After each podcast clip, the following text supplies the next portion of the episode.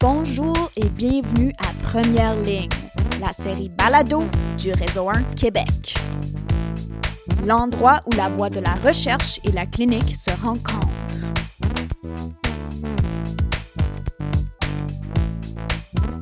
Je suis votre animatrice, Dr. Emma Glazer, clinicienne, chercheur et parfois aussi patiente. Bonjour, bienvenue à ce nouvel épisode balado de Réseau 1 Québec, édition spéciale. C'est une euh, top article en fait, on va faire avec une avec Dr Picard Lalonde qui est résidente euh, au CUMF Bordeaux-Cartierville. Salut Chloé. Salut Emma. Chloé, de quel article on va parler? Donc aujourd'hui, on va parler de l'article Short Course Antimicrobial Therapy for Pediatric Respiratory Infection a Multicenter Randomized Controlled Non-Inferiority Trial. Donc le SAFER Trial. Le Safer Trial. OK, parfait. On va sauter vif dans le sujet. Pourquoi tu as choisi de regarder cet article-là? Ben, en fait, les pneumonies en pédiatrie, c'est quand même des patients qu'on voit beaucoup, là, entre autres au centre rendez-vous, puis euh, à l'urgence aussi, là, comme euh, médecin de famille. Fait que je trouvais que c'était quand même un enjeu qui touche beaucoup d'enfants. Puis les outcomes de cette étude-là, je trouvais que ça avait quand même une importance parce qu'on parle beaucoup de euh, la résistance aux antibiotiques. J'avais vu aussi un peu que chez l'adulte, tranquillement, il y avait de plus en plus d'études qui montraient que 5 jours, ça serait potentiellement équivalent à 10 jours, mais il n'y avait pas encore eu vraiment d'études de, qualité qui avaient été faites chez les enfants. Il y avait eu quelques études qui avaient été faites, mais c'était plus dans des pays... Euh, euh, en voie de, de, développement, fait moins favorisé euh, économiquement, que c'est comme pas tout à fait les mêmes genres de, de population. Fait que là, de voir cette étude-là qui était faite au Canada, en Ontario, juste à côté de chez nous, je trouvais que ça pouvait quand même donner euh, des euh, données intéressantes, puis vraiment plus appliquées à notre contexte par rapport à cet enjeu-là. Donc, un article pertinent qui avait pour objectif de montrer que cinq jours d'antibiotiques pour les pneumonies chez les enfants, c'était équivalent à 10 jours d'antibiotiques, ce qui est la durée de traitement recommandée par les lignes directrices actuellement. En fait, l'INES euh, actuellement dit 7 à 10 jours d'antibiothérapie. Par contre, je sais pas toi, mais moi, cliniquement, euh, avec euh, les patrons en général avec qui je travaille, on donne plus 10 jours. On se dit on va être plus safe en y allant avec 10 jours que, que 7. OK, parfait. Donc, comment ils ont fait cette étude? C'était quoi la méthodologie? Donc, c'était une étude de, type randomisé contrôlé faite en double aveugle de type non-infériorité. On va commencer par y aller avec la question PICO. Donc, la population, c'était des enfants âgés de 6 mois à 10 ans qui étaient préalablement en bonne santé qui euh, se présentent à l'urgence avec des symptômes de pneumonie. L'intervention, c'était un antibiothérapie d'amoxicilline à haute dose pour une durée de 5 jours. Le comparatif, c'était l'antibiothérapie standard de 10 jours. Puis l'issue clinique, c'était une guérison à 14-21 jours non inférieure au traitement standard. Pour ta question PICO, tu peux nous décrire justement c'était quoi les critères d'inclusion pour cette population-là? En fait, c'était principalement la définition de comment il, il qualifiait une pneumonie. D'abord, il fallait avoir une fièvre supérieure à 37,5 axillaire, 37,7 oral ou 38 rectal à la maison 48 heures avant de se présenter à l'urgence ou sinon celle prise au euh, département. Et il fallait avoir une tachypnée définie en fonction de l'âge. En fait, il fallait avoir un, un, critère parmi les suivants, soit une tachypnée définie en fonction de l'âge, et une toux, une augmentation du travail respiratoire, donc des signes de tirage, ou sinon une auscultation anormale qui était évocatrice d'une pneumonie. Euh, il fallait euh, des infiltrats au rayon X. Eux ont décidé d'inclure un, euh, critère radiologique qui soit lu comme étant évocateur d'une pneumonie par le médecin d'urgence. Puis finalement, ça prenait aussi ben, un diagnostic fait par l'urgentologue de pneumonie. Puis en plus, ils ont inclus dans ce critère-là des enfants de 6 mois à 10 ans, comme tu as dit, puis des enfants qui étaient assez bien cliniquement pour être traités à l'externe. Exactement. Puis aussi, tous les enfants qui avaient, par exemple, des maladies pulmonaires comme la fibrose kystique, des maladies cardiaques congénitales, de l'immunodéficience, de l'insuffisance rénale chronique, d'emblée étaient euh, exclus là, de, de l'étude. Les critères d'exclusion sont assez exhaustifs, mais dans le fond, c'était un enfant pas en bonne santé ou atypique un peu. Ouais, aussi, il y avait le fait de ne pas avoir pris de stéroïdes là, euh, à l'urgence, euh, qui est un critère d'exclusion. Comment ils ont défini leur outcome? Leur issue primaire, c'était une guérison clinique de, euh, à 21 et à 14 jours qui était non inférieure au traitement standard. Comment c'était défini? D'abord, il, y avait, il fallait qu'il y ait une, une, amélioration des symptômes dans les premiers jours post-entrée dans l'étude. Ensuite, il fallait qu'il y ait une amélioration du travail respiratoire puis de la dyspnée. Il fallait pas qu'il y ait de tachypnée qui soit notée au jour 14 et 21. il fallait pas avoir eu plus qu'un pic de fièvre après le, jour 4. Puis aussi, euh, il fallait avoir, euh, pas, il fallait pas avoir euh, eu d'admission à l'hôpital ou avoir eu d'autres traitements là, antibiotiques à 14 et à 21 jours. Sinon, ben, ils ont aussi étudié là, quelques issues secondaires. Ils voulaient savoir si 5 jours c'était non inférieur à 10 jours par rapport au nombre de, jours d'école manqués ou de travail manqué pour les parents.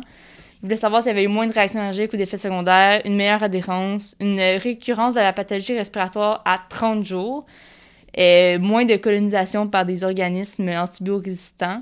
Mais on inclut dans les critères euh, secondaires, dans le fond, guérison clinique qui ne nécessite pas d'autres interventions, ce qui est comme pas mal utile comme euh, critère euh, clinique, dans le fond.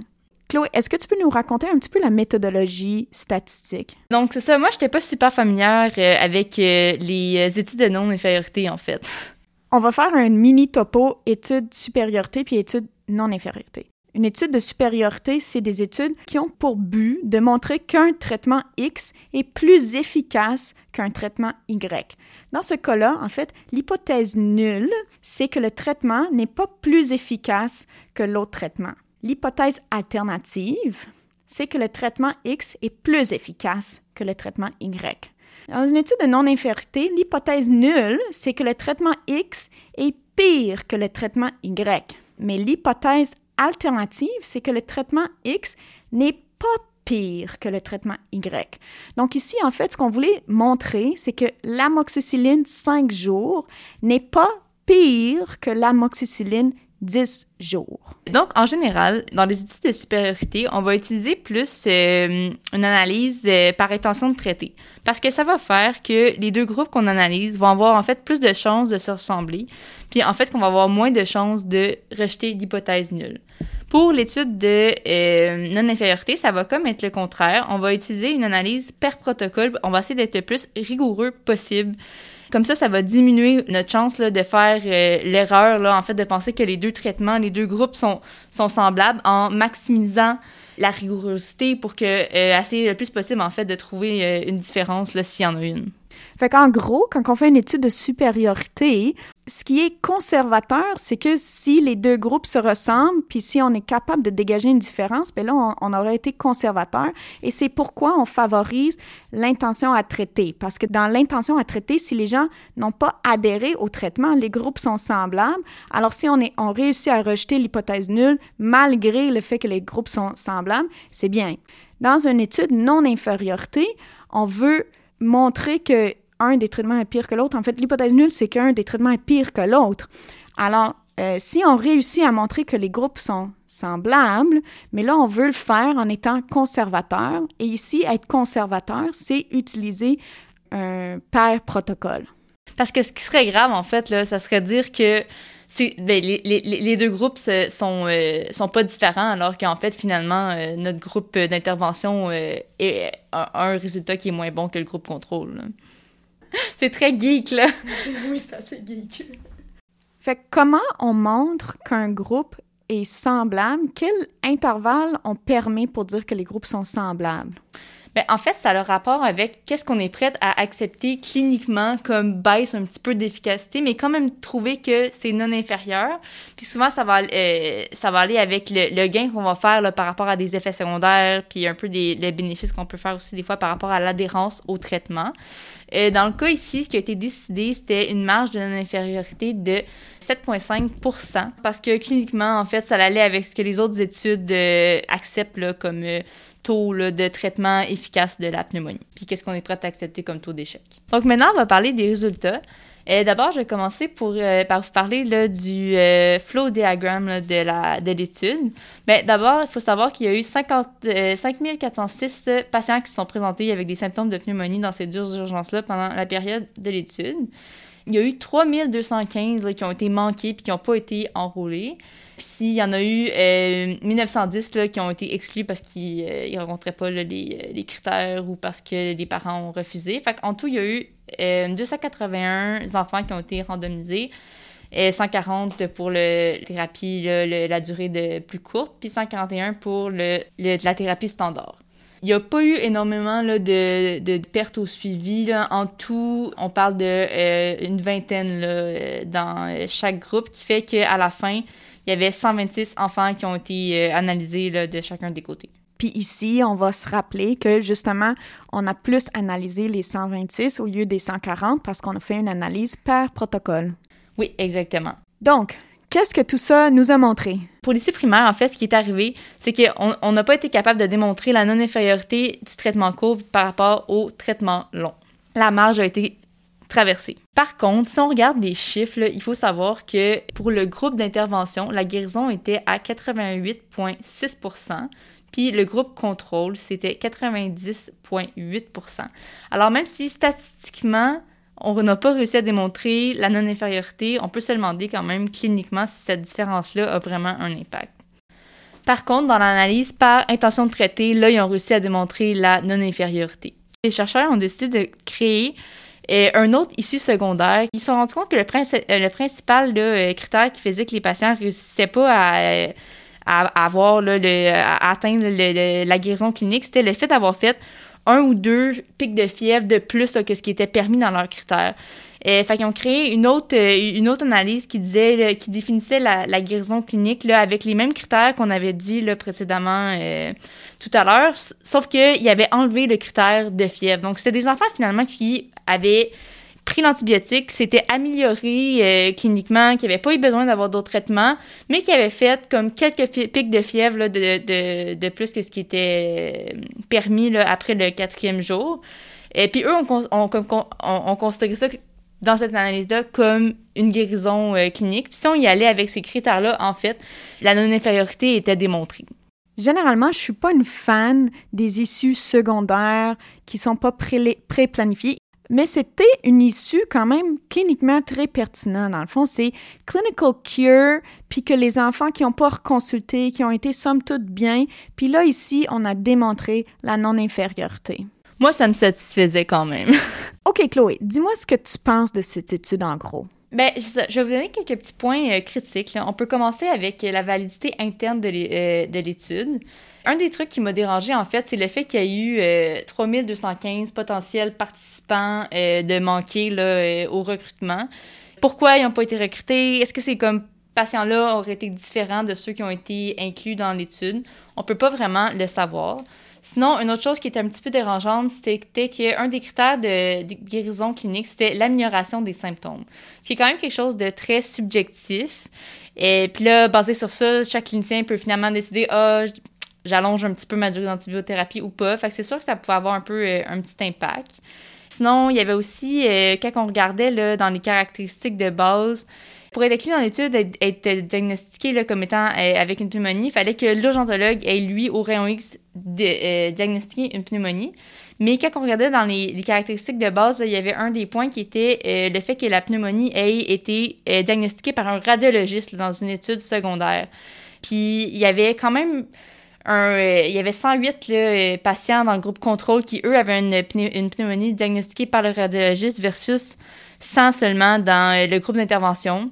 Fait que je me demandais si ça n'aurait pas pu peut-être avoir un, impact, que c'était un petit peu plus sévère finalement euh, à ce niveau-là dans le groupe euh, contrôle.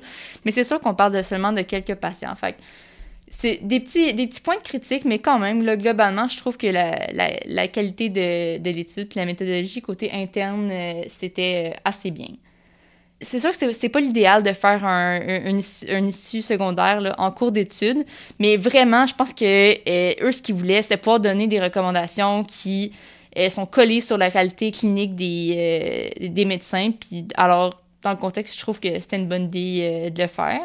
Sinon, côté validité externe, c'est sûr que cette étude-là, c'était faite dans des centres pédiatriques tertiaire, qui n'est pas exactement, nous, notre réalité qu'on peut vivre des fois au sans rendez-vous ou dans des urgences plus d'hôpitaux, mettons, euh, communautaires à savoir si ça peut vraiment comme avoir une différence par rapport aux, patients qu'on a. Mais sinon, par contre, ce que j'aimais beaucoup, c'était le fait que ça avait été fait en Ontario, à côté d'ici, dans un climat comme semblable. Fait que je pense quand même qu'on peut dire que les patients qui, eux, avaient ressemblent à ceux que nous, on voit. Oui, somme toute, c'était des Canadiens qui étaient pas assez malades pour être hospitalisés. Donc, probablement que ça colle quand même à ce qu'on voit au sans rendez-vous. Effectivement. Une des choses que j'avais aimées dans les analyses secondaires, c'était que les parents manquaient moins de travail. Ça, personnellement, ça me parle quand même pas mal beaucoup. Ah, j'ai pas encore d'enfants, mais j'imagine effectivement que ça peut faire la différence.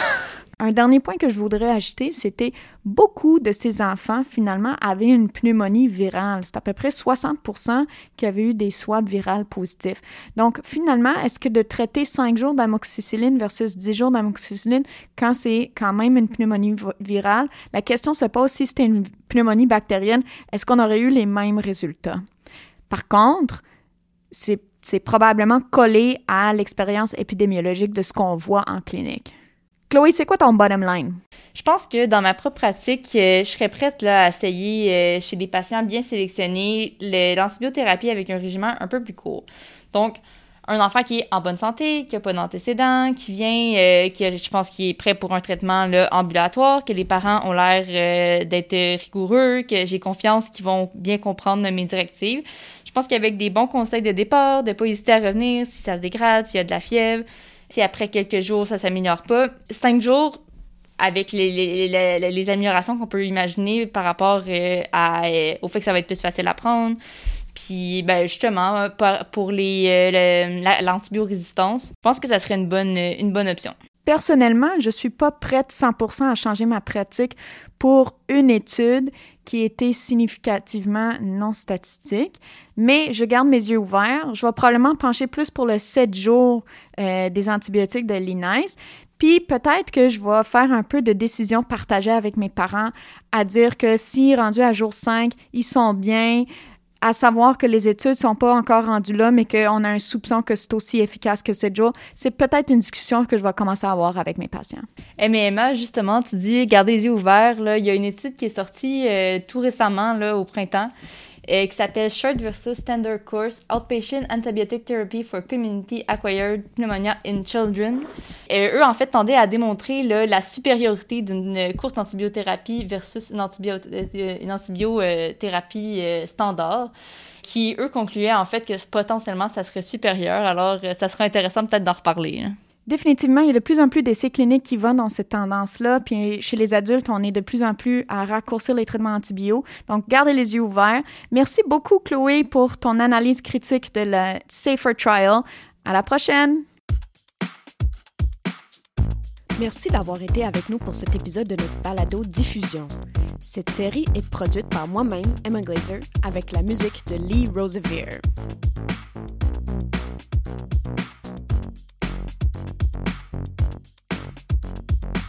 Nous sommes financés par le Réseau 1 Québec, un réseau de chercheurs, cliniciens, patients et gestionnaires qui collaborent pour produire et appliquer des connaissances visant l'amélioration des pratiques en soins et services intégrés de première ligne au Québec.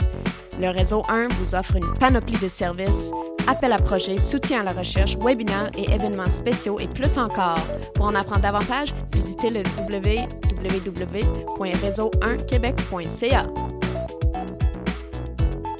D'ici là, prenez soin de vous.